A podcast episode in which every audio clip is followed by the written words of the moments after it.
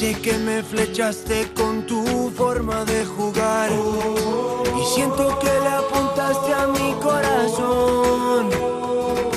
Recuerdo aquellos momentos en los que te vi brillar. Tú siempre estás a la altura de la ocasión. Y tú bailando en el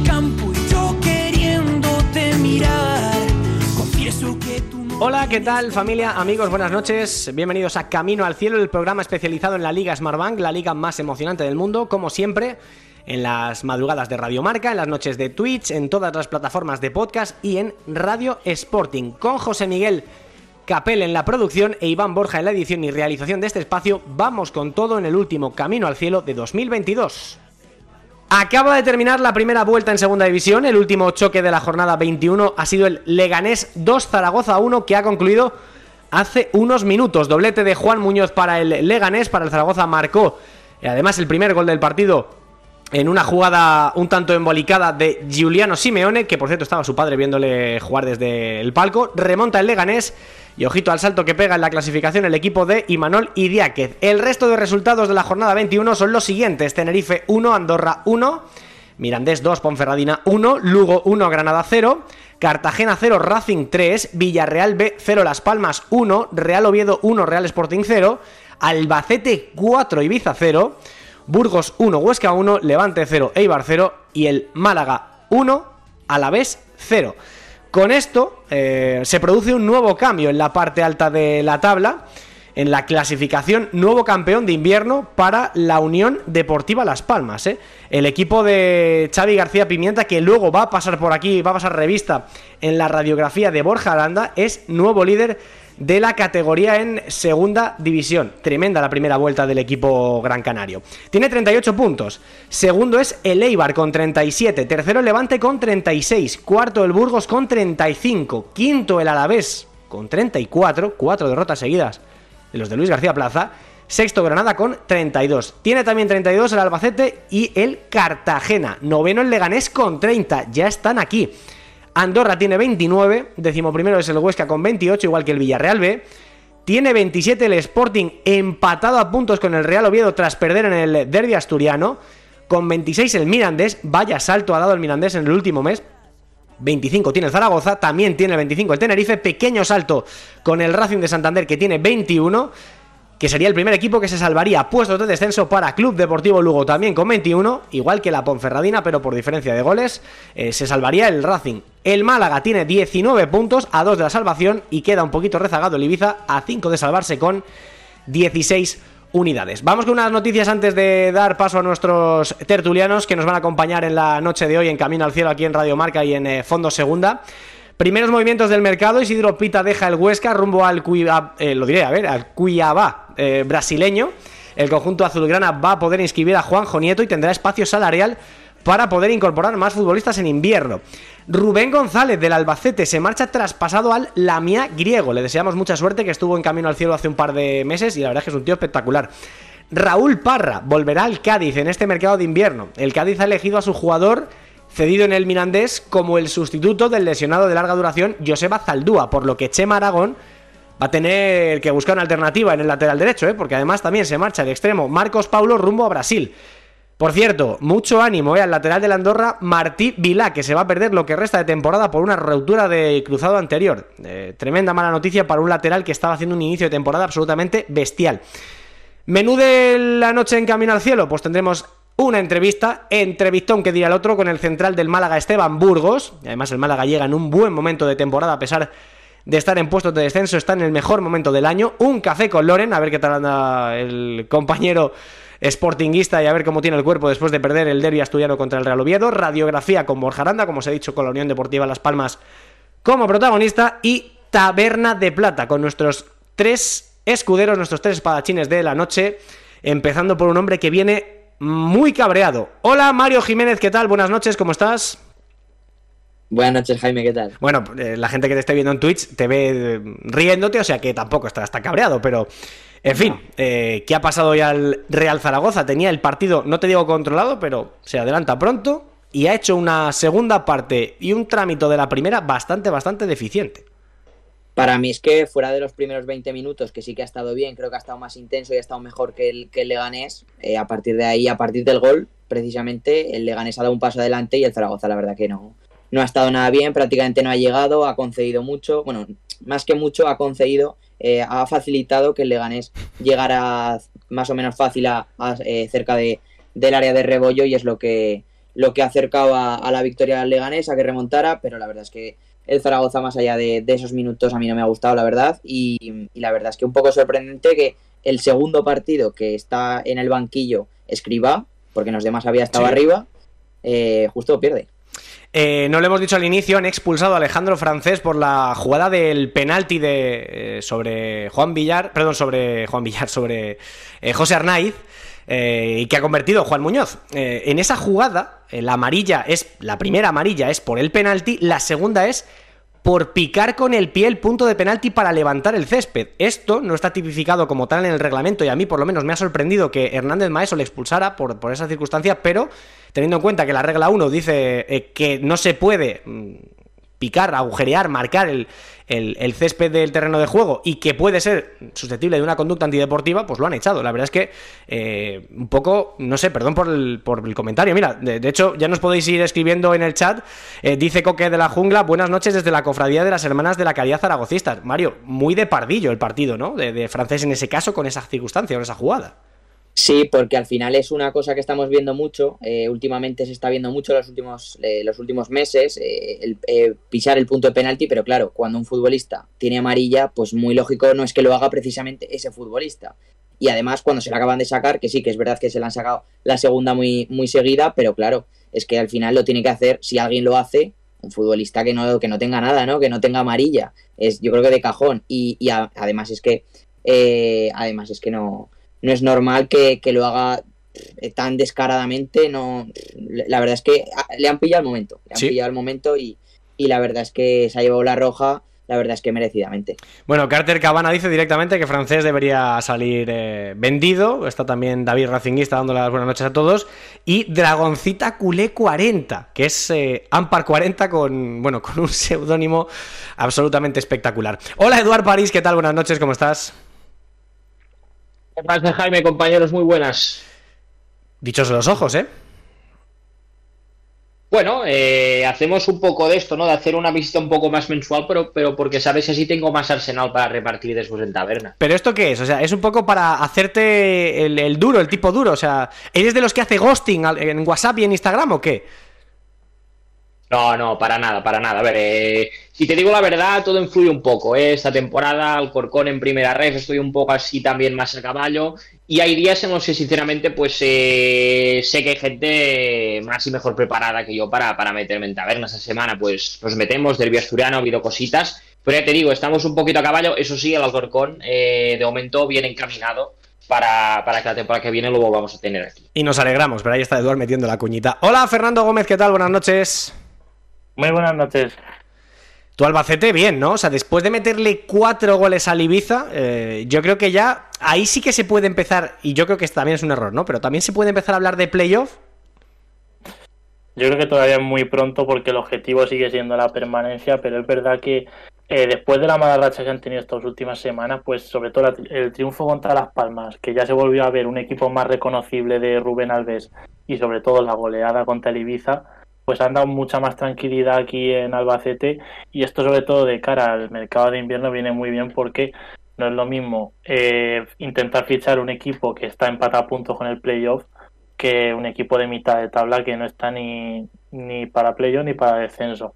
Entonces yo creo que todavía es pronto, pero mm, eh, no, nunca dejes de soñar, ¿no? ¿Ves, Mario? Esto es un discurso prudente. En Zaragoza ya, mira, hoy Pablo Carreras me ha llamado y me ha dicho, venga, que estamos a cuatro del playoff. Venga, tío. O sea, que, en serio, lo digo, lo digo totalmente en serio. Creo que, y ahora vamos a escuchar una entrevista con, Esteban Burgos, jugador del Málaga, que yo creo que, va a decir algo sobre eh, esa, ese momento en el que el Málaga se añadió presión extra con lo del playoff. Al Zaragoza le puede pasar un poco lo mismo, ¿eh?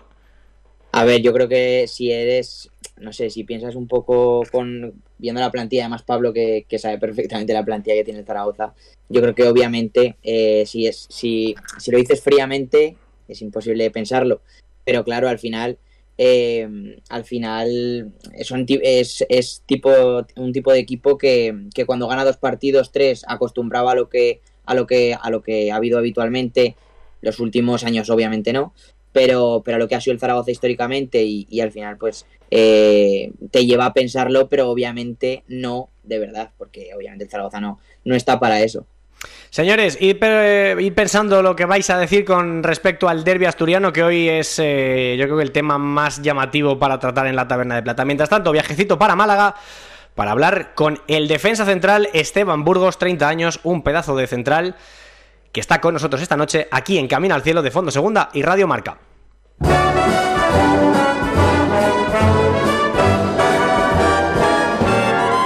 Oh, the weather outside is frightful, but the fire is so delightful. Since we've no place to go, let it snow, let it snow, let it snow. Un hombre feliz, seguro. Un eh, futbolista que yo creo que después de lo que vivió ayer puede estar aliviado y contento a, partes iguales y por partida doble. Él es el central del Málaga, argentino, de Salta, la torre de Salta, Esteban eh, Burgos. Hola Esteban, ¿qué tal? Buenas noches, ¿cómo estás? ¿Qué tal? Buenas noches. ¿Todo bien? Todo estupendo, todo estupendo. Tú me imagino que, mejor que en brazos, ¿no? Súper contento por, por, la, por partida doble, ¿no? Por el Málaga y por Argentina. Sí, contento, contento. Fue un día largo, un día muy largo ayer.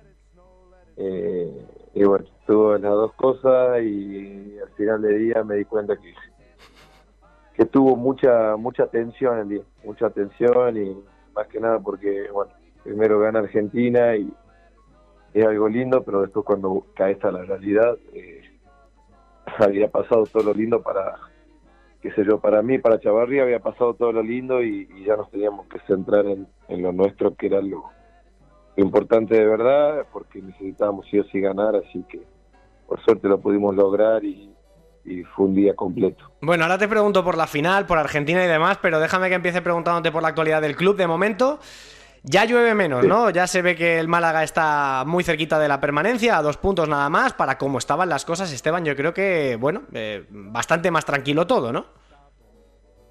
Sí, sinceramente arrancamos muy mal, arrancamos muy mal y, y bueno, entramos también en una racha y una dinámica en la cual cualquier cosa no, nos penalizaba mucho y, estábamos dejando muchos puntos en el camino. Y después, bueno, se produce también eso de, que necesitas ganar y, no lo logras, o cuando lo logras es muy sufrido. Y a su vez también eh, era como una sensación rara porque tenés la tranquilidad de, de ver de que el equipo está compitiendo en todos los campos, de que juega bien, de que de que vas a jugar con rivales que están peleando arriba y, es un mínimo detalle que te deja fuera del partido.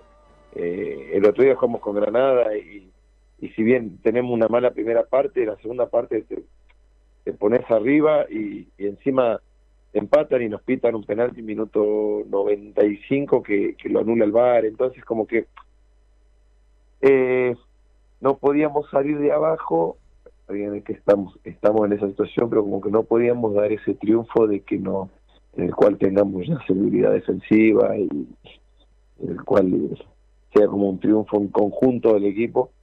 Eh, así que bueno, creo que lo pudimos lograr así. Sí, eso te iba a decir, ¿no? Que supongo que para el vestuario es un triunfo que puede marcar un antes y un después en la temporada, ¿no? Sobre todo porque me imagino que eh, psicológicamente eh, el Málaga lo necesitaba más que nunca. Sí, porque si te pones a ver, hoy lo hablamos con los chicos y, de siete partidos perdimos uno. Perdés uno con el Levante el otro día, que Rubén eh, hace un gol en el primer tiempo y por una rodilla no lo anula el bar. En el segundo tiempo tenemos una situación clara en el minuto 90 también, como que no mereces perder. Eh, ese día en Levante no mereces perder, y pero bueno, eh, es eso de, lo que te dije también, de esta dinámica, que cuando mereces empatar, perdés, cuando mereces ganar, te terminan empatando el otro día el Ibiza nos tira un solo tiro a puerta, somos muy superiores a ellos y durante todo el partido, como que hasta disfrutamos el partido y, nos terminamos trayendo un punto con un sabor amargo terrible. Y bueno, van pasando las fechas y ves que no puedes ganar y, bueno, creo que la, la victoria de ayer trae un poco de tranquilidad como para terminar de afirmar de que, que estás en un buen momento, de que no de que los resultados no se estaban dando, pero que el equipo está muy bien. Eh, psicológicamente, ahora te pregunto por eso, eh, Esteban, pero es que de la jornada 1 a la, a la 14 sumáis 9 puntos y en las últimas 6 habéis sumado más que en esas 14 primeras jornadas habéis sumado 10. O sea, es tremendo eh, la progresión y la evolución del equipo. Así que te pregunto psicológicamente cómo habéis trabajado el que el Málaga haya, digamos, salido, ¿no? Porque al principio se veía que, era un equipo que, que, cualquier mínimo detalle le, le hacía daño, por ejemplo, los, los, partidos que has mencionado tú, incluso, por ejemplo, el día del Leganés, o otros partidos que, que no pasa nada y con, una ocasión os hacen un gol. Psicológicamente, ¿cómo habéis trabajado? ¿Qué es lo que habéis hecho para empezar a creer otra vez que sois eh, el gran equipo que sois? Sabes que yo en ese sentido noté algo muy bueno del equipo, de que nunca lo, nunca lo noté caído, nunca lo noté bajoneado. Yo he estado en lugares donde donde sí, después de, alguna alguna derrota, tengo compañeros de, de, decir, uh, somos una banda o esto o lo otro. Y en este caso no, en este caso es como que noté siempre el vestuario como con ganas y, con hambre de, salir a, dar la cara. Si jugamos un miércoles, eh, el, domingo mismo, con, con ganas de revancha, ¿viste? Mm. Así que eh, eso, la verdad que psicológicamente lo, lo, lo, traemos fuerte, lo estamos trabajando también con la, con la psicóloga del club, está haciendo un gran trabajo. Eh, se ve se ve toda una plantilla y todo un equipo tirando para, para un solo lado, no no hay uno que no esté comprometido, no hay una mala cara el que no está jugando y sinceramente el que por ahí está saliendo en el segundo tiempo no está dando mucho, así que nada, contento con el grupo y, bueno, creo que esa es la mentalidad porque yo estoy convencido de que de ahí abajo vamos a salir pronto y rápido. Yo también lo comparto, ¿eh? si te sirve de, añadido, yo también comparto eso mismo, porque el Málaga tiene mucho mejor equipo de lo que ha demostrado, sobre todo en la primera parte de esta primera vuelta. Pero eh, a tenor de esta plantilla que tenéis, Esteban, tú además que has llegado a este mercado y que creo que habrás notado la responsabilidad o la presión de que al equipo se le empieza a exigir más. Em, ¿Crees que fue un error o que os ha podido afectar de alguna manera el añadiros presión hablando del playoff antes de que empezara la temporada? Yo creo que sí, yo creo que sí. he, estado en clubes, en clubes así. Yo en Argentina jugué en Rosario Central y, una vez también cometimos nosotros el error de decir que, íbamos a salir campeones y, había que ganarle a River y a Boca el campeonato. Hmm. Y, a la segunda fecha la íbamos empatando con, con Racing y la gente pensaba que, la gente nos empezó a pitar porque claro, era muy alta la expectativa que habíamos generado, pensó que teníamos que ganar absolutamente todos los partidos. Acá creo que nos pasó algo similar. Yo el año pasado vengo de, estar en un equipo que tuvo 25 fechas líderes, líder y, y la última fecha pierde con el Corcón que estaba defendido hace dos meses. Y, y la verdad que ahí me di cuenta que fue un cachetazo durísimo, que es una categoría en la que no puedes prometer nada, porque yo puedo llegar y, y decirle a la gente lo que la gente quiere escuchar, como jugador o como técnico. Pero después hay mil factores que, que te determinan eso, ¿no? Siempre hay equipos que están arriba, nadie se lo esperaba, hay grandes plantillas que terminan eh, arrancando de una manera decepcionante como nosotros, entonces yo creo que lo puede, no lo puedes prometer, porque es algo que después no no está a tu alcance, porque puedes tener un gran campeonato, pero para ascender en segundo se tienen que dar muchísimos factores.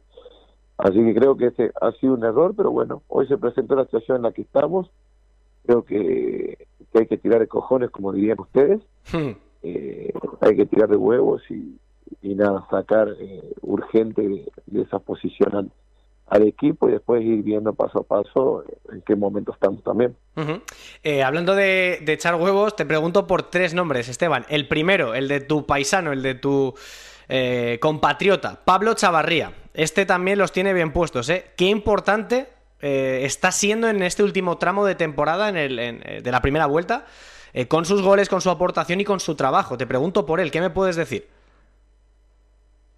A mí me, me pone muy contento porque yo lo, nos hicimos muy amigos, yo viví muy de cerca todo lo que fue el, proceso de él y, bueno, sé que es un jugador que, que tuvo una lesión larga ¿Mm? a su edad también y sé lo jodido que es y yo sé viste los, huevos que él le viene poniendo a todo, todos los entrenamientos, trabaja con mucha humildad, muy muy callado, fue de a poco, esperando que, primero esperando una convocatoria, después eh, cuando ya se vio bien, esperando jugar 10 minutos, después 20, después 30, yo creo que aprovechándolo al máximo. Después llegó un momento en el que la plantilla misma ya como que empezaba a exigir de que él juegue. porque lo veíamos en un, nivel, en un nivel distinto, porque cada vez que entraba le daba muchas cosas al equipo. Y hoy verlo así, verlo de que, de que termina siendo figura del equipo, de que convierte con goles encima y de que, de que los laterales del otro equipo los tiene loco, a mí me pone muy contento porque, por lo que te dije recién, porque sabemos todo el sacrificio que hace y sabemos con humildad que él trabaja. Mm. Sí, señor. Oye, Rubén Yáñez, eh, una sorpresa, eh, no sé, ¿cómo lo describirías? Porque el tío se ha hecho con la titularidad en la, en la portería del equipo de una manera indiscutible, ¿eh? Sí, sí, creo que Rubén esperó también su, esperó su momento, esperó un momento en el que no es que esperaba de que lo quiten a Manolo, sino de que eh, era la realidad del fútbol que el equipo hoy no ganaba y, y sabe cuando cuando un equipo no gana es como que se buscan variantes de todo tipo, o sea, como quitar y cambiar un portero, esto, y creo que Rubén aprovechó la salida de Manolo. Manolo también es un gran portero, no te lo quiero dejar de decir, no es que esté descubriendo nada porque ya lo saben, Sí. pero bueno, eh, es fútbol, se dio una situación así, creo que se consolidó en el partido con, con Zaragoza, que, que hasta casi lo terminamos ganando al partido, porque tiene cuatro atajadas que son, Sí, sí, tremendo. son increíbles, pero bueno, eh, es otra, al margen de que hayamos tenido estos cinco meses malos, creo que bueno, al último nos estamos dando con, con unos buenos descubrimientos que a la plantilla le hacen muy bien. Mm. Te pregunto por Pepe Mel, además en una semana de, de Copa, eh, el míster que además fue expulsado el, el otro día y no, no va a estar en, en el partido contra el Nastic. eh, ¿Qué os pide? Y a ti concretamente, ¿qué te pide el entrenador? Mira, eh, Pepe desde que llegó eh, fue una persona que nos transmitió mucha mucha templanza, mucha tranquilidad. Como que hizo hincapié en eso, llegó, los resultados no se daban, como te dije, jugamos con Villarreal, el equipo hace cinco goles, le anulan tres, cuatro, terminamos empatando. Y, y sinceramente como que creyó mucho en el grupo y transmitió todo el tiempo tranquilidad. Eh, es una persona que hace hincapié en disfrutar, en que, en que tratemos de disfrutar por más de que la situación esté jodida, porque eh, habla desde, desde lo difícil que es cuando deja de ser jugador. Y bueno, yo creo que fue haciendo un gran trabajo, fue probando con todo, eh, está encontrando equipos, no solamente un solo equipo, está encontrando muchos jugadores, eh, nos está dando muchas soluciones y bueno, creo que ahora, a partir del triunfo de ayer, eh, creo que tiene que estar un poco más tranquilo porque se, se, se está viendo plasmado el, el trabajo que él está haciendo. Desde luego. Está siendo un año muy difícil porque hay lesiones, pero como tú bien dices, también Pepe Mel ha tirado de la cantera y está sacando eh, mucho partido al, al equipo. Eh, semana de Copa, eh, yo no sé si además, Esteban, no sé si jugarás, teniendo en cuenta que además el próximo partido te lo pierdes por esa quinta amarilla. ¿Te gusta la Copa en este momento de temporada o te gustaría ya poder coger y decir, bueno, vacaciones, reseteamos y la segunda vuelta ya empezaremos el año que viene? Mm, ¿Qué te parece este partido, esta eliminatoria de Copa así antes de Navidad? Te digo la verdad, a mí la Copa nunca me gustó. ¿No te gusta la Eh, Copa? Porque, o sea, nunca me gustó por los clubes en los que yo estuve. Eh, como que siempre tuve malas experiencias, qué sé yo. En esta Copa, eh, el otro día, el primer partido, nos deja dos o tres lesionados, nos deja Ramón lesionado, en Viaje con Solio. Si, si hubiera una Copa sin lesiones o si tendríamos una plantilla de 40 jugadores, la Copa me encantaría. Porque es algo, es algo bueno, avanzar, jugar con equipos de primera. Pero bueno, yo creo que nosotros hoy en día estamos en una situación en la que nos importa plenamente el campeonato. Claro. Eh, y la Copa no nos trae lesiones, bienvenida sea, vamos a jugar la felices de la vida. Pero hoy en día lo único que te digo, lo único que pienso y a veces no nos deja dormir, nos tiene tensionados, nos tenía tensionado hasta ayer era que necesitábamos un triunfo y, y lo que es el campeonato. Ahora, ojalá que bueno, sirva también para los chicos que, que no vienen jugando tanto, no vienen jugando tanto para que puedan eh, competir, mostrar también de que de que están de que están ayudando y, y ojalá así sea también el, el, el jueves. Bueno, ojalá que sí que, que los jugadores se vayan recuperando, que el Málaga vaya levantando la cabeza y que salga pronto de ahí, que estoy convencido, Esteban, que, va, que así va a ser. Oye, te hago unas cuantas para terminar a tenor del Mundial. Eh, como argentino, ¿esto es lo más grande que puede vivir alguien de, de esa tierra, de ese país? ¿Un Mundial? Yo creo que sí, yo creo que sí y hoy lo hablaba con mi papá también porque Hmm. veía a lo- a los jugadores de Argentina festejar en el, en el vestuario y, y los veis y decís qué estarán pensando por dentro, o sea, qué, qué hay después. qué viene después de eso, porque uno trabaja siempre para, para llegar a lo máximo, yo creo que eso es lo máximo que le puede pasar a un jugador de fútbol, y más que nada en un país que, que, lo necesitaba tanto. Eh, porque no es lo mismo por ahí ser campeón con, con qué sé yo, no, es por menospreciar ni nada, pero con ser campeón con Francia, que ser campeón con España, a llevarlo a Argentina, que es un país que vive el fútbol como una locura, ya habrás visto todo lo que, están haciendo los festejos allá, la, la multitud y las millones de personas que están festejando, por el mal momento que está pasando también el país de lo social y de lo económico, eh, creo que tiene una tenía una necesidad doble de, coronarlo con un triunfo, por, por tener también para mí el mejor jugador de la historia y, y ver de que no se daba, no se daba, no se daba, no se daba, pero bueno, eh, estamos en esa, con Argentina y con el Málaga, siempre sufrir, siempre sufrir los partidos, pero bueno, estamos, ya no, estamos acostumbrados, pero bueno, ayer, ayer fue un día redondo por suerte. Y casualmente los dos con colores muy parecidos al biceleste. Oye, has dicho que Messi es el mejor jugador de la historia, o sea, te quedas con Messi antes que con Maradona. Sí, no, no, no es por entrar en convocatoria, pero bueno, yo viví, yo viví la época de Messi, la época de de Maradona no la viví. Claro, obviamente. Tengo una, admiración increíble, pero yo viví la época de Messi, yo lo enfrenté a Messi y yo he sentido cosas que no, no las vi, no creo que la volvamos a ver que un jugador haga esas cosas 17, 18 años siendo el mejor. Hmm. Eh, sinceramente, y, y, bueno, por ahí duelen mucho las críticas. Nosotros a veces los argentinos hasta queremos que Argentina gane para que no le lluevan las críticas a Messi. Así que imagínate lo, en lo que pensamos nosotros, ¿no? no Yo no, no tanto por, por Argentina que sí, que sea campeón, sino por porque sea campeón Messi y, no haya lugar a la más mínima crítica ni comparación con nadie, sinceramente, porque pues, la, comparación con Maradona duele, yo creo que sí. Eh, como argentinos estamos orgullosos los dos y disfrutamos los dos, cada uno en su época, y, y, bueno, creo que Messi también se merecía ser campeón del mundo. Totalmente de acuerdo contigo, sí señor. Oye, eh, como tirador de penaltis experto que eres, que, para quien no lo sepa o que no te recuerde, Esteban Burgos, bueno, eh, metió una cantidad de goles de penalti, sobre todo en el Alcorcón, espectaculares. Eh, ¿Cómo se le tira un penalti al Dibu? no sé si alguna vez has tenido el placer de poder vivir ese momento, aunque sea en un momento privado, pero hacerle gol desde los 11 metros a Emiliano Martínez tiene que ser, yo que sé, como sacarse una ingeniería, ¿no? debe ser complicadísimo es tan mental lo de los penaltis sí. que encima que vas a patear en la instancia que sea del torneo, que sea, se te achica el arco, imagínate encima ahora si le, si le agrega el factor de intimidación, ¿me entendés? Porque te intimida. Si le vas a patear a, un portero que de los últimos 15, 10 penaltis atajó 7, eh, no sé, creo que hay una estadística o algo así, es increíble.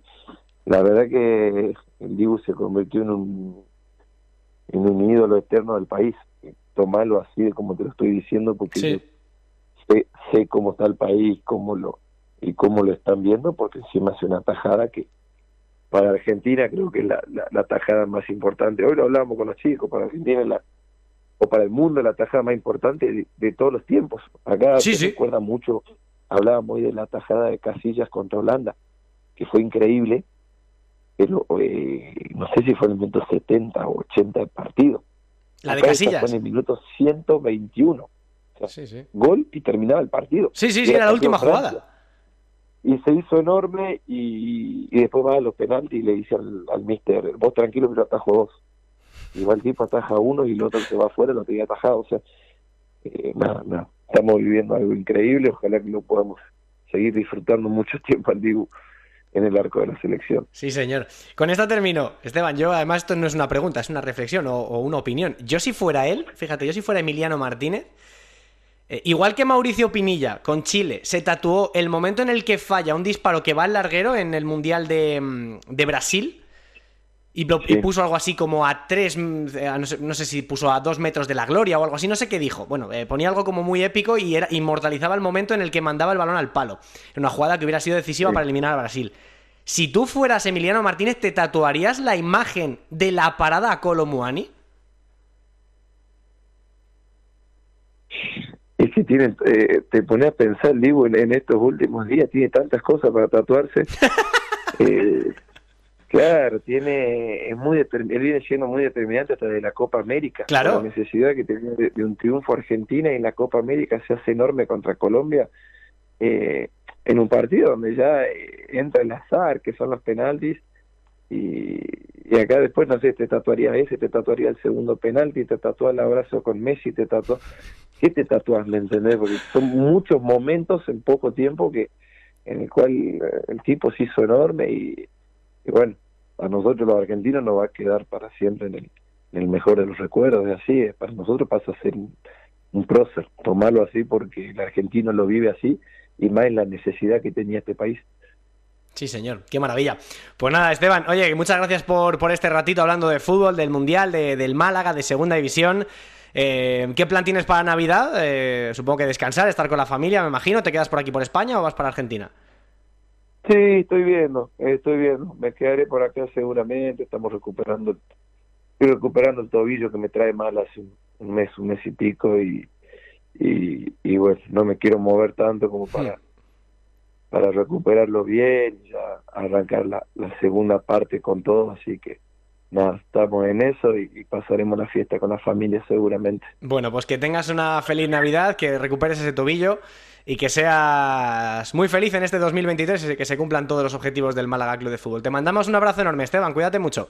Bueno, muchas gracias, un abrazo enorme y, y gracias por todo.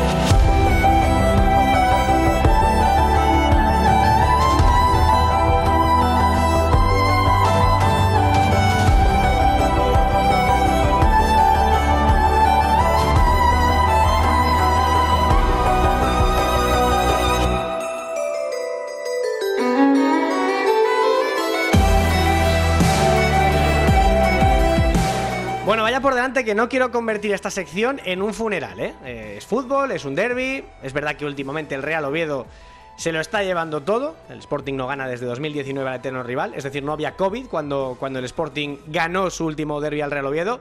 Así que lo primero que le quiero preguntar es a nuestro compañero y amigo de Radio Sporting, Loren Castro, ¿cómo está? Hola Loren, ¿cómo están los ánimos? Muy buenas. Muy buenas, Jimmy. Muy buenas noches a todos. Bueno, pues eh, los ánimos se tienen que ir eh, levantando, ¿eh? porque no es una semana propicia para estar de malos humos ni, ni con malos humores. ¿no? Yo creo que hay que levantarse. ha sido una derrota que, obviamente, por toda la previa que supone ese derbi asturiano, te decepciona te desilusiona por parte del sportinguismo el, el resultado, pero uh -huh. pasado mañana hay Copa, será el último partido del año, hay que afrontar las Navidades, el fin de año con toda la fuerza del mundo, porque 2023 está ahí y quizás sea el año que empiecen a cambiar las cosas para el Sporting en los derbis. Bueno, a ver si es verdad, y también en Liga, ¿eh? porque empezó muy bien, un poco como el año pasado, pero se ha ido desinflando.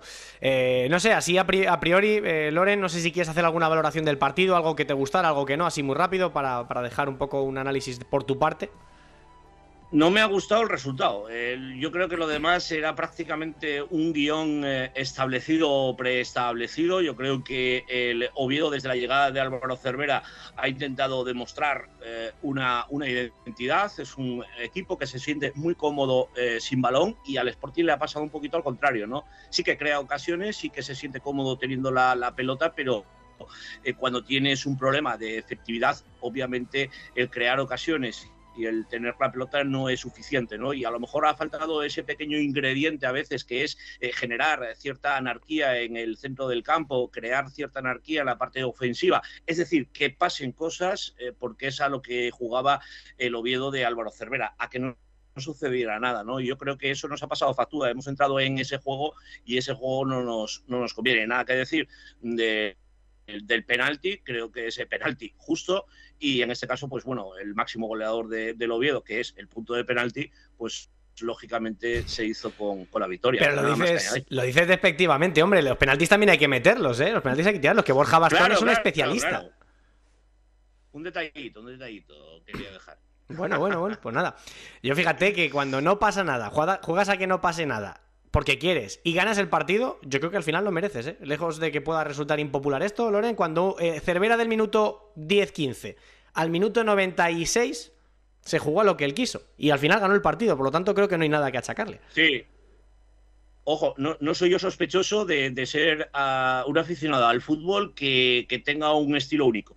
Eh, yo creo que al fútbol, cumpliendo las normativas, cumpliendo las reglas, se puede ganar de, de muchas maneras. Así que, evidentemente, pues eh, nada, eh, asumir la, derrota y, como te digo, con, con entereza, ¿no? Para, para, volver a levantarse, que esto sigue. Bueno, ánimo. la sidra va para el Oviedo, eso seguro. Y ahora ya te toca a ti el café, el café, la copa, el puro y el chupito. Venga, empezamos por el café. ¿A quién se lo damos o quién se lo ha tomado, mejor dicho?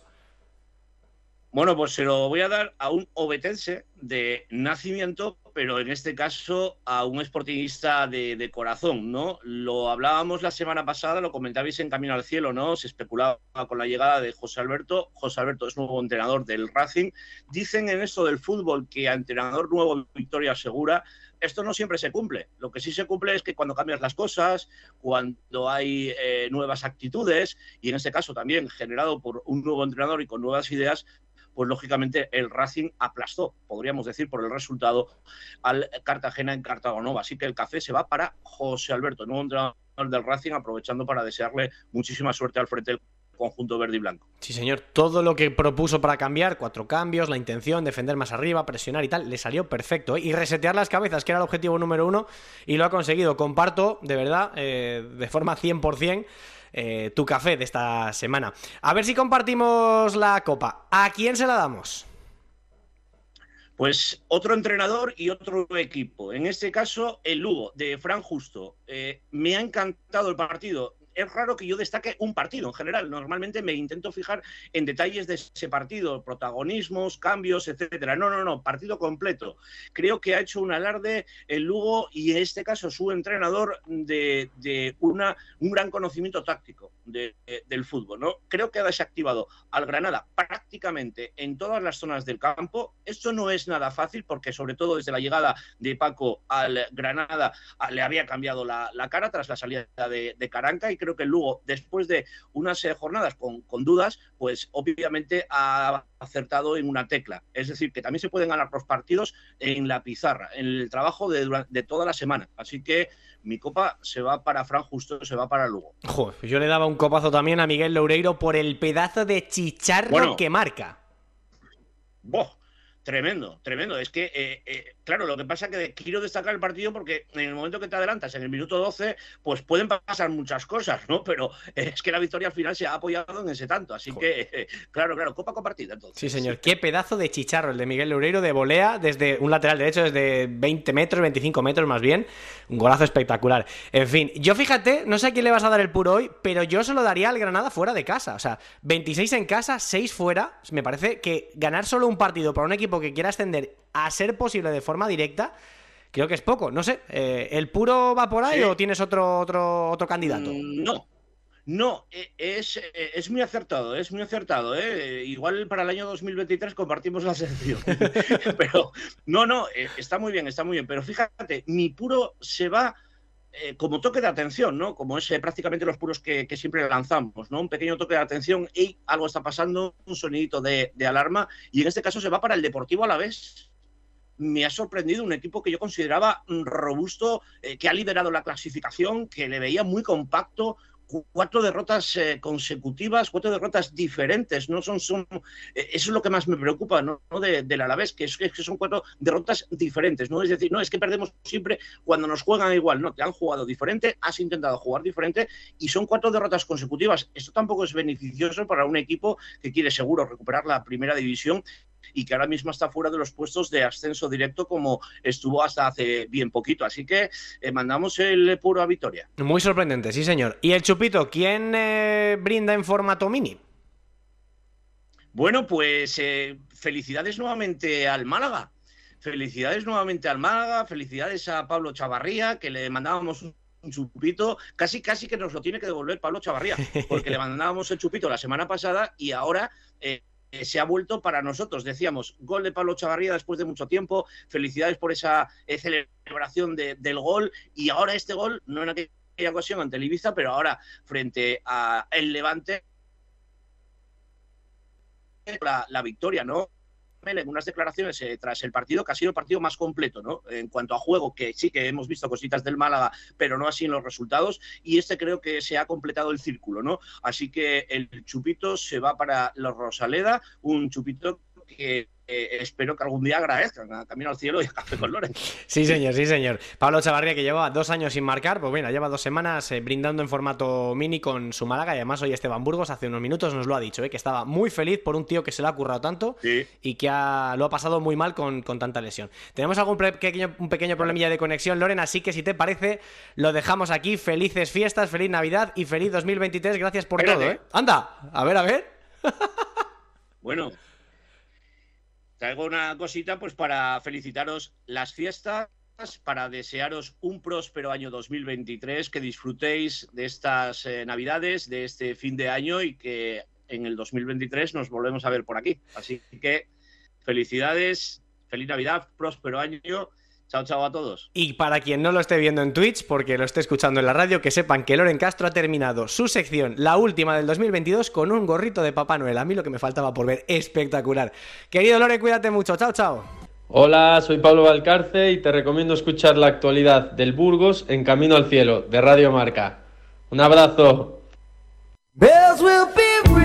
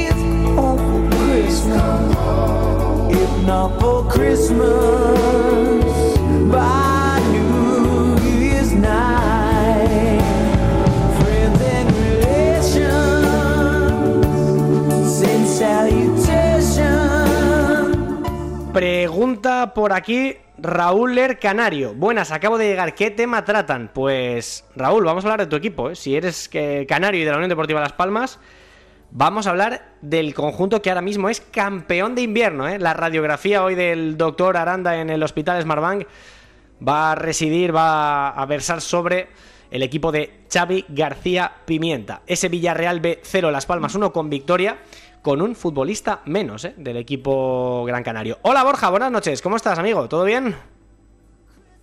Muy buenas, ¿qué tal? ¿Cómo estamos? Mateo, siempre, un placer. Con vosotros estoy muy a gusto, contento y feliz. Nosotros también estamos contentos y, felices contigo. A ver, eh, estuviste comentando este partido, el Villarreal ve Las Palmas en marcador con Sergio Núñez, marcador canalla, sí señor, como nos gusta a nosotros cuando hay segunda división.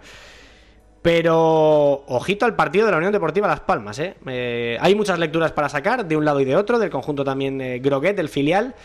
Si quieres empezamos por el campeón de invierno, eh, Borja, la pregunta es ¿cómo es posible que quedándose con 10 futbolistas tan pronto por la expulsión de Enfulu gane el partido? Sí, porque cambia el partido absolutamente. Minuto 15, expulsión de Enfulu. Luego podemos discutir si es roja o no es roja, si unos la ven más clara o menos clara, pero la realidad es que Las Palmas tiene que reestructurar un plan de partido que se le rompe pues prácticamente recién comenzado.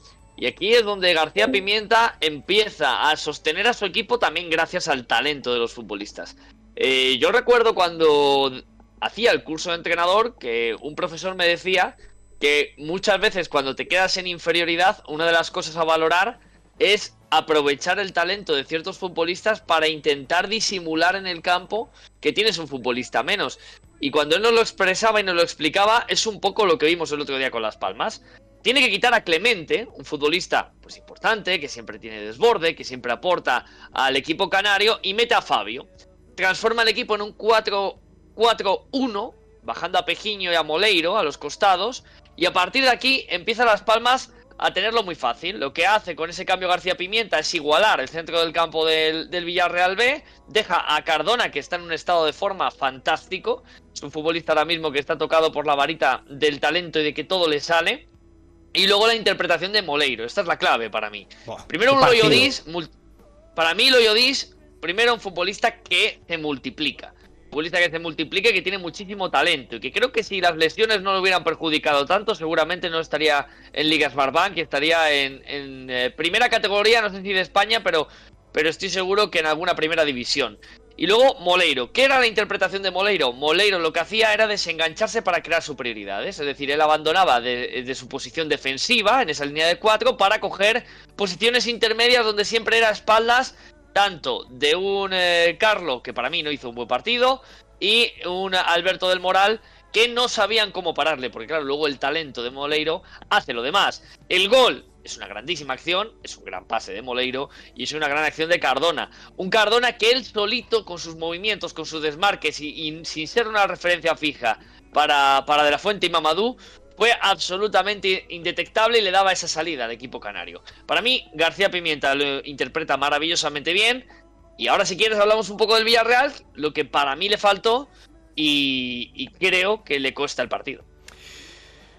Eh, Lo hablábamos también el otro día en la radio. Mm, quizás la gestión de Miguel Álvarez no fue la mejor para este partido, Borja, porque es eh, sorprendente que, sobre todo en la primera mitad, eh, Las Palmas reaccione también y aún así, entre comillas, hablando en plata, le dé el baño que le pega. O sea, por muy bueno que sea la Unión Deportiva Las Palmas, algo ahí hay de entrenador, que yo creo que es un buen entrenador, que tiene que intervenir en algún momento y, en- y no interviene, no puede cerrar esa, esa- ese torrente de fútbol que bien has destacado de Enzo Loyodis, Moleiro, que hace un partido espectacular y demás, y de Diego Armando Marcardona, como lo llaman por ahí por Marc Twitter. Cardona.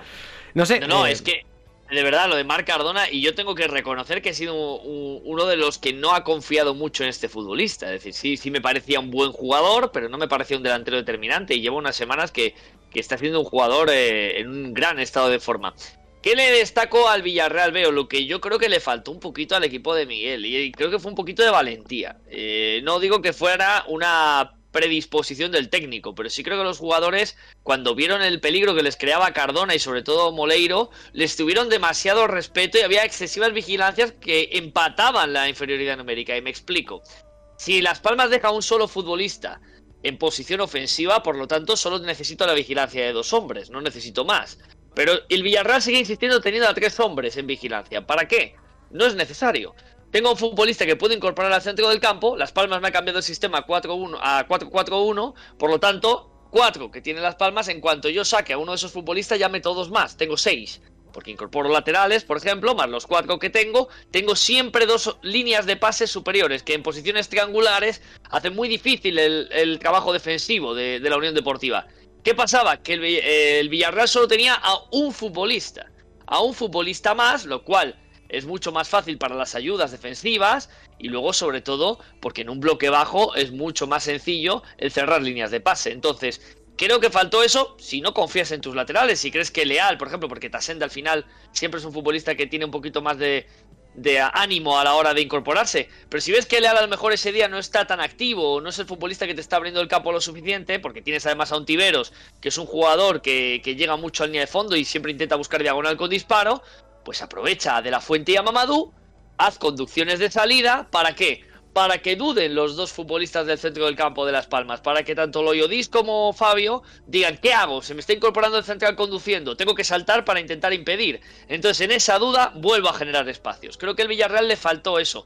Y decía Sergio Núñez, Jimmy, seguramente el Villarreal cuando acabó el partido dijo, joder, hemos tenido mala suerte porque falla dos muy claras eh. Forés, hay un, hay un poste también de Arana que, que puede cambiar el partido y, y la sensación creo que por el volumen de ocasiones de la segunda parte, que pienso que también es normal, que, que un equipo que tenga superioridad cuando el, el otro baja físicamente, pues genera alguna cosita más, te vas con esa sensación, pero yo se lo decía a Núñez y era muy claro, digo, creo que cuando se sienten a ver el partido, cuando Miguel les ponga el partido en vídeo, se van a dar cuenta de que no han sabido aprovechar la superioridad numérica en ningún momento. Claro. Solo al final, cuando ya el, el equipo canario estaba muy cansado, y aún así, también hay un hombre que para mí lo cambia, que es Hassan.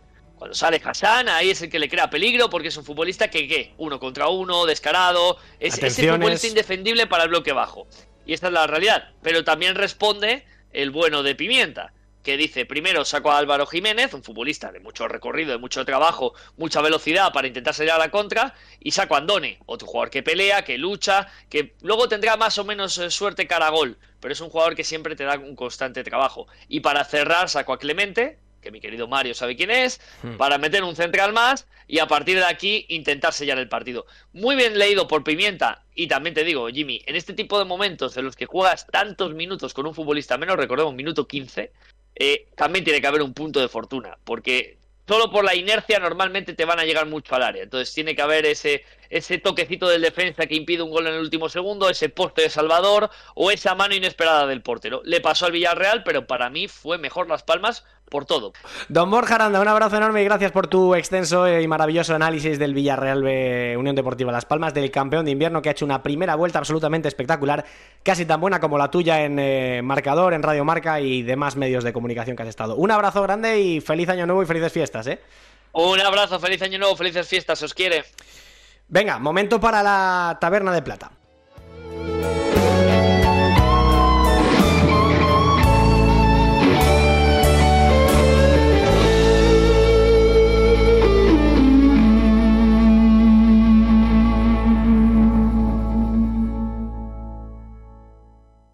Hola a todos, soy Sergio González, jugador del Club Deportivo Leganés, y te animo a escuchar cada semana Camino al Cielo de Fondo Segunda. Un abrazo enorme.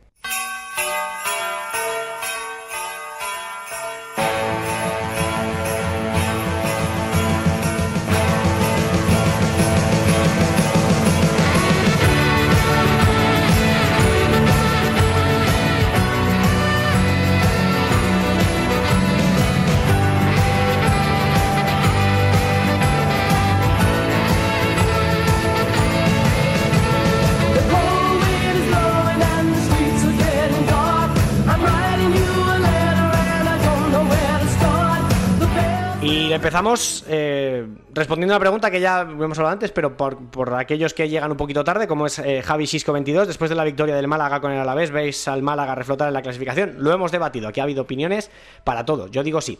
Eh, señores, Taberna de Plata, momento para hablar del derby asturiano, que creo que tiene eh, poco fútbol que sacar, pero muchas lecturas al, al margen de, de lo que pasó en el partido para, para analizar. Empiezo por ti, Mario. Mm, bueno, me imagino que futbolísticamente no sé si te gustaría el partido, a mí no, a mí desde luego que no.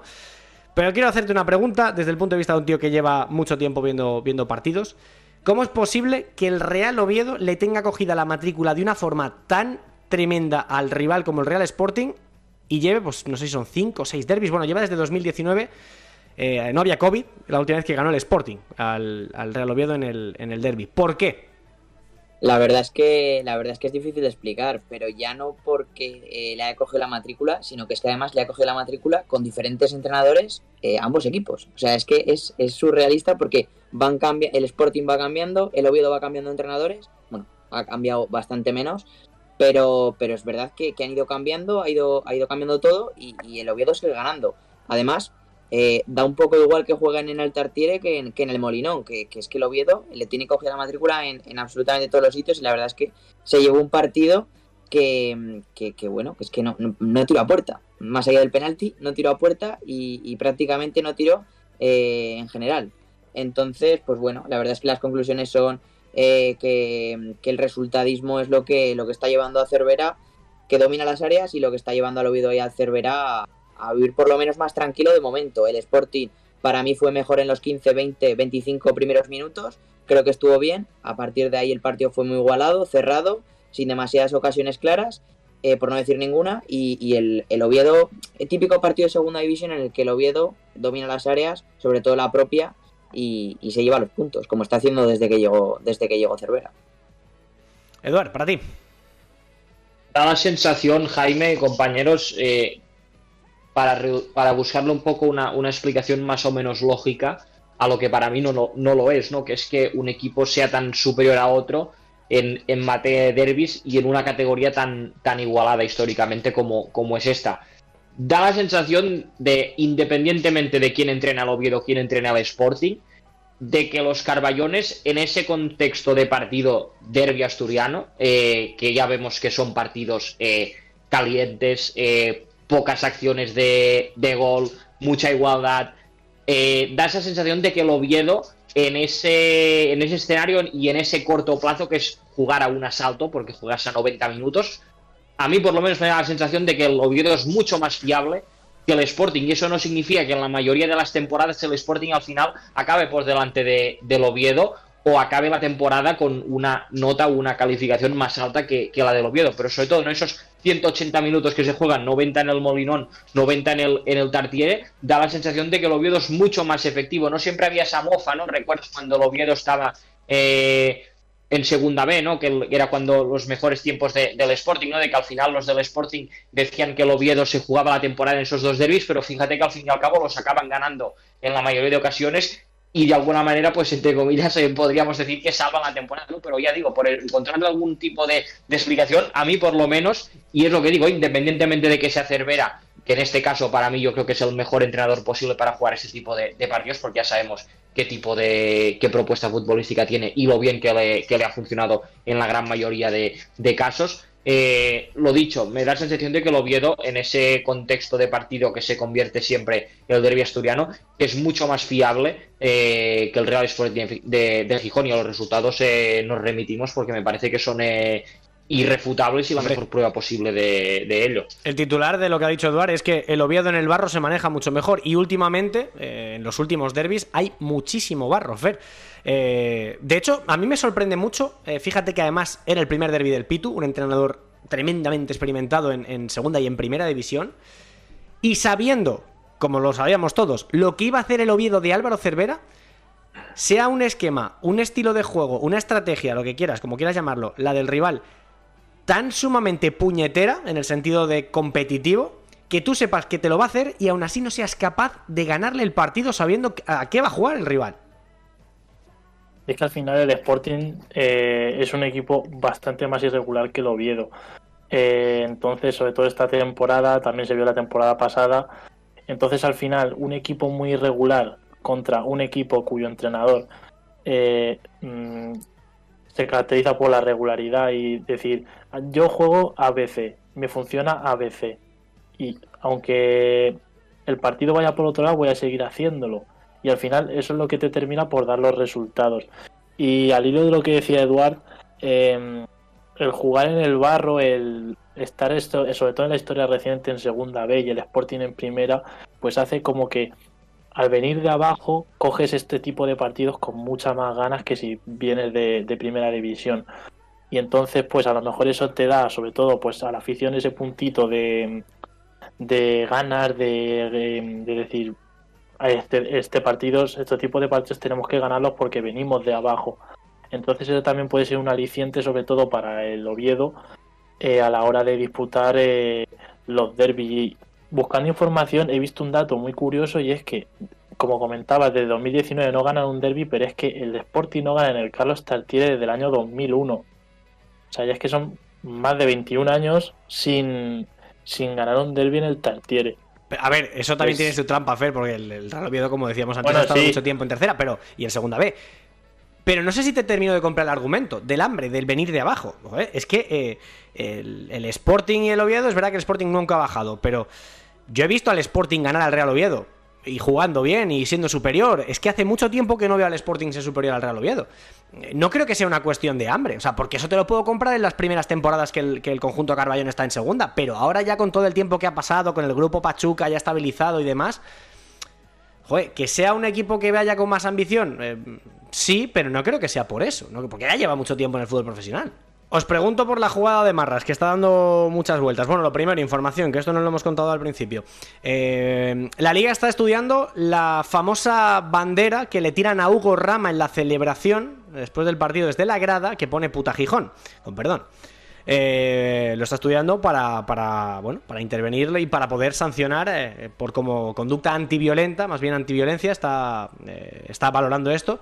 Al ser una conducta violenta, pues aunque solo sea por esas bufandas, que ni siquiera se suele permitir meter en el estadio, bueno, pues que pueda ser susceptible de algún tipo de infracción por parte del, Club Carballón. La jugada de Marras, eh, que empieza todo el follón que se monta en el partido, que no fue lo del año pasado, Dios gracias, pero también hubo mucha tensión. Mario, para ti, lo del Cali izquierdo sacando el balón de banda de forma como muy liviana, llega Hugo Rama, roba el balón, se monta la contra y se monta el pollo. Para ti es para tanto, quiero decir, ¿te parece una jugada antideportiva por parte del, extremo gallego que además lo entrevistaste tú hace un par de semanas por aquí? Para mí me parece un error de, de Hugo Rama bastante grave porque es una jugada en la que hay un futbolista en el suelo que se, tiene que, se va a parar el partido, el Cali izquierdo va a echar el balón a la banda y Hugo Rama recoge el balón cuando, cuando el balón iba directamente a precisamente a la banda. Entonces, no sé, me parece que es algo totalmente evitable, que, se podía haber eh, evitado, como digo, y que, se, que se, no, no, tenía que haber pasado. Entonces, me parece que de, eh, de, una bola se acabó haciendo una montaña, pero por una tontería, y creo que no se tenía que haber hecho. Creo que el, el error principal lo cometió Hugo Rama.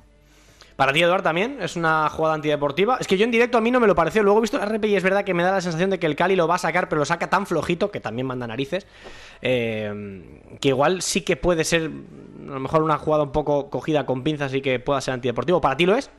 Bueno, es una lástima, ¿no? Que, de vez en cuando aparezcan eh, este tipo de, acciones y más en, partidos como este. Pero también hay que tener, hay que intentar verlo desde, desde la otra perspectiva, ¿no? Eso que has dicho tú, ¿no? En directo no parecía tanto, de eso pensamos que sí. Eh, al final esto hay que pensar que también es fútbol, también es deporte de listos muchas veces eh, un día te da, otros te quita, sí que es verdad que nos gustaría eh, no verlo, ¿no? que al final siempre se acaba imponiendo eh, la calidad o el talento o el que más se lo merece, pero precisamente es esto, ¿no? que en el fútbol muchas veces los merecimientos o las cifras, los números, lo que queramos pensar, valen entre poco y nada, por lo tanto ya digo, no deja de ser fútbol, para mí mejor que no se hubiera visto, pero no por ello yo por lo menos desde aquí lo voy a lo voy a condenar, es decir, he visto cosas peores que, esa acción. Bueno, eh, no voy a sacar pecho, pero en este programa, hace una semana, en este mismo espacio, dos señores llamados José Miguel Capel y Jaime Mateos dijeron que el Real Oviedo ganaba 1-0 y creo, no sé quién de los dos, no sé si lo dije yo, lo dijo él, que iba a marcar Borja bastón de penalti. Eh, un ocerismo, dice por aquí Capel. Está, está en todas el tío. Bueno, señores, vamos con el 11, ¿os parece? Eh, que ha sido una semana muy, muy chula con, con, creo que actuaciones individuales. Lo dije, mira, pues fíjate, tengo tan mala memoria que me dice Capel que fui yo el que dijo lo de Borja bastón de penalti. O sea, manda, manda narices, de verdad, ¿eh? Bueno, vamos con el, con el 11 de la semana, pero primero, evidentemente, los MVPs. Eh, Fer, para ti, el mejor jugador de la semana. Para mí, el mejor jugador de la semana ha sido el Alei Febas, que es la viva definición de lo que es un todocampista. Eh, juega, desatasca la salida de balón, defiende, conduce, tiene último pase, mm, siempre sabe lo que, lo que le pide el equipo y el partido y en el momento justo. Y desde el principio de temporada en el que el Málaga pues no estaba obteniendo los mejores resultados, eh, a mi juicio eh, Febas era el que siempre sobresalía sobre el resto y este fin de semana solo ha sido una consolidación de lo que lleva haciendo toda la temporada y lo que lleva demostrando en esta categoría, ¿no? Y como decía Borja en la radiografía, yo creo que este, Febas puede entrar en este, en este grupo de jugadores en los que la segunda división se les queda corta, pero es que la primera división no termina de cuajar. Sí. Porque, por ejemplo, en, en, Zaragoza, en, Zaragoza, es verdad que no encajó muy bien, pero en, en Albacete explotó, y en Mallorca y en Málaga fue una continuación de lo que fue en Albacete, pues un jugadorazo increíble para segunda. Entonces, para mí, en la victoria del Málaga, para mí, el MVP de la jornada fue Alex Febas. Para ti, Eduard, ¿quién es? Bueno, Borja ya nos ha, nos ha gustado un poquito en, radiografía. Eh, nos tenemos que ir a ese partido, ¿no? esa victoria de, Las Palmas, y ahí eh, el gol lo mete Marcardona, pero para mí el partidazo realmente lo hace, lo hace Moleiro por, al final nos demuestra todos y cada uno de, los registros donde, donde sabe desenvolverse bien y donde sabe marcar diferencias en, esta categoría. Si encima le metes ese aliciente de que el equipo juega eh, dos tercios del partido, incluso más, con un jugador menos, pues te saca todavía más a relucir un trabajo o un partido eh, de sobresaliente, por no decirte de matrícula de honor, de todo el equipo y para mí en especial de, de Moleiro. Me está acordando de Xavi Rodríguez. Mamboleiro. Parece espectacular el mote. Impresionante. Mamboleiro, sí señor. Eh, para ti, Mario, ¿quién, ¿quién es el mejor? Yo me quedo en Castellón, me quedo en la Ciudad Deportiva José Manuel Llaneza para hablar de Marc Cardona, porque creo que hizo un partido, especialmente la primera parte, espectacular.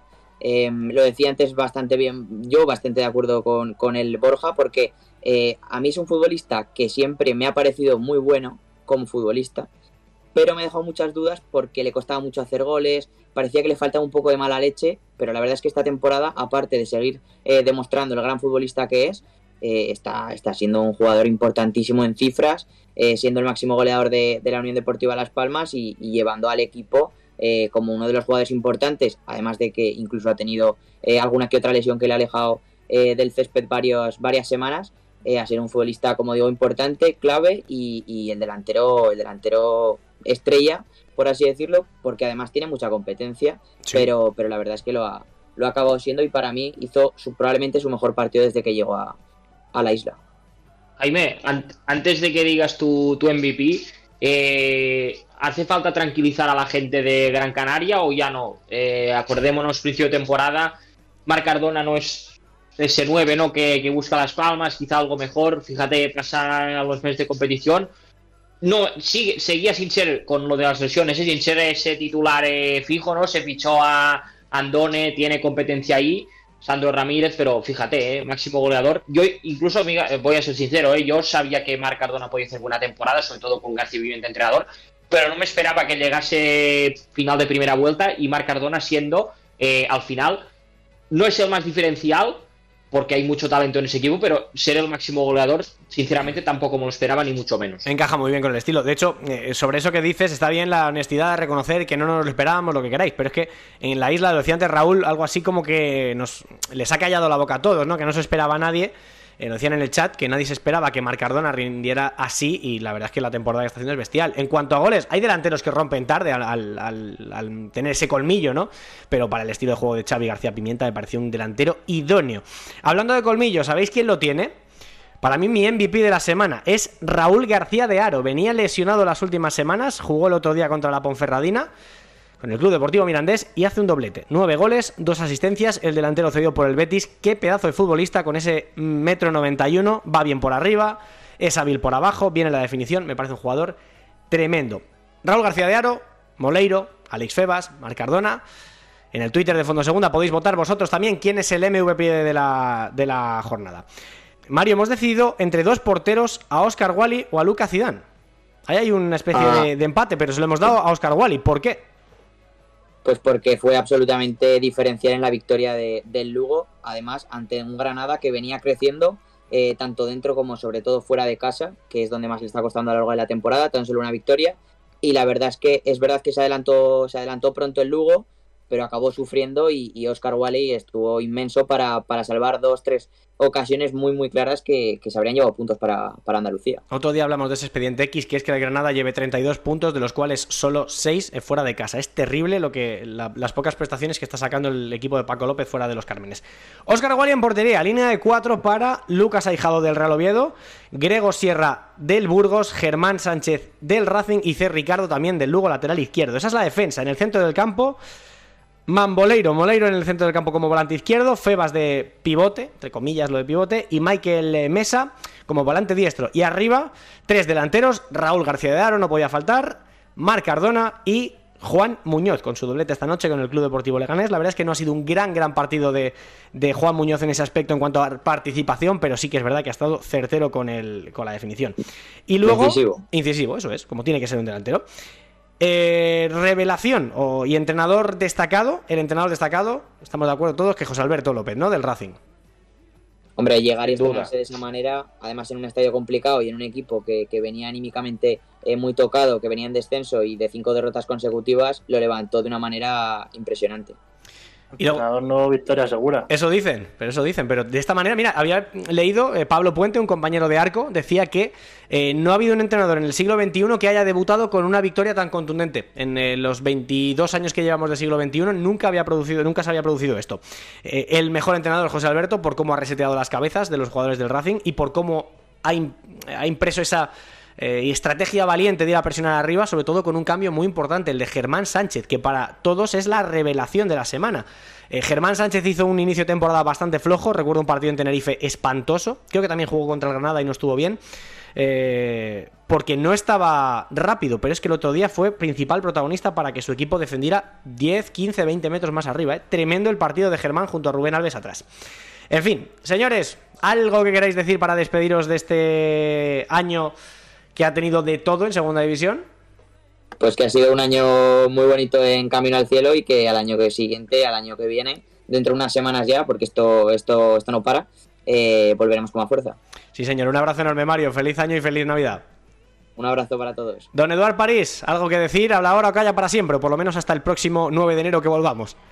Ha habido de todo, Jaime, ha habido de todo. Imposible quedarse con, con algo. Bueno, nos quedamos con lo mejor, que es que vamos a volver en 2023. Así que ya sabéis, chavales, eh, a, pasar, eh, a pasar buenas fiestas todos, a, recargar pilas y, nos vemos ya el, el año que viene con, con eso, porque además, ya sabéis, se va a acercar el tramo decisivo de, de la competición se van a empezar a decidir cositas y aquí en Camino al Cielo pues habrá que estar al día de, todo. Abrazo, chavales. Fer, que feliz Navidad y feliz Año Nuevo, ¿eh? Nada, que felices fiestas y a coger fuerzas que la segunda vuelta se viene, se viene cargadita. Sí, señor, cuidado con las peladillas que las carga el diablo. Un abrazo a los tres. Venga, vamos con la agenda del fin de semana. Hay que adelantarla mañana mismo porque hay partidos de Copa del Rey.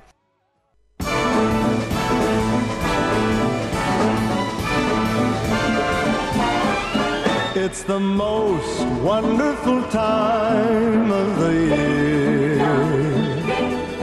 With the kids jingle belling telling you good cheer.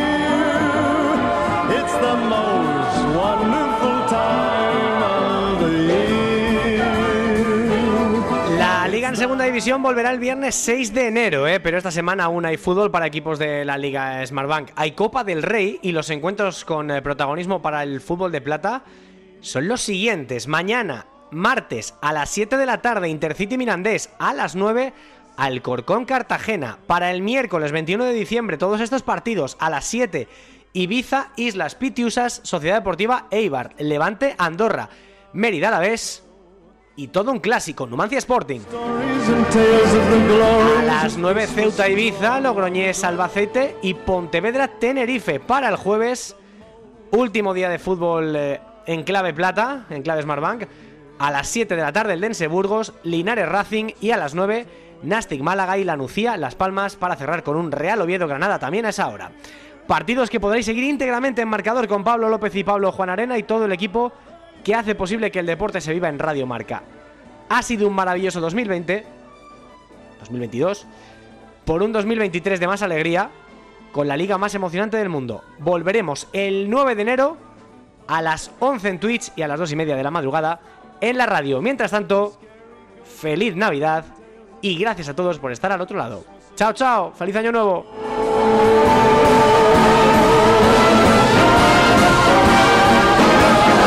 It's the most wonderful time of the year. There'll be much mistletoeing and hearts will be glowing when loved ones are near.